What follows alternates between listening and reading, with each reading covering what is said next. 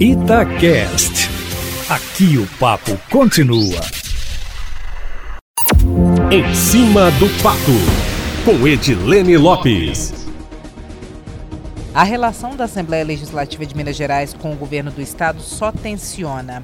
Acaba de ser lida em plenário a instalação da CPI da CEMIG, com 32 assinaturas. O próximo passo é os líderes indicarem os membros. Dentre os diversos objetivos, a CPI quer investigar o processo de diminuição da companhia, com a venda de participação em outras empresas, como a Light, sem autorização da Constituição Estadual, contratações sem licitações e possíveis transferências de atividades da empresa para para São Paulo. O pedido da CPI foi iniciado pelo deputado professor Cleiton, do PSB, que é do bloco de oposição. A CPI pode dificultar o cumprimento de um dos objetivos do governo do Estado, que é a desestatização da CEMIG. Além da abertura da CPI da CEMIG, a Assembleia também vai querer ouvir, na Comissão de Fiscalização Financeira e Orçamentária, o secretário da Fazenda, Gustavo Barbosa, por causa do indiciamento dele na CPI da Previdência do Rio de Janeiro. Ele é apontado por tomar um empréstimo que gerou um prejuízo bilionário. Segundo ele, o empréstimo foi discutido pela Assembleia do Rio,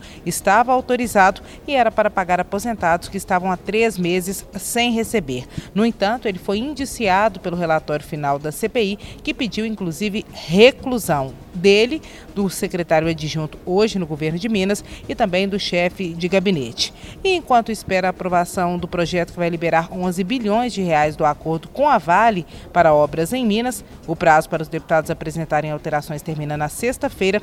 O governo enviou hoje outro projeto para casa, o que prevê a prorrogação do estado de calamidade por causa da pandemia, do dia 30 de junho agora até o fim de dezembro. A justificativa é a necessidade de medidas excepcionais, como a compra de emergência na área de saúde, para combater a crise sanitária provocada pelo coronavírus, Eustáquio Ramos.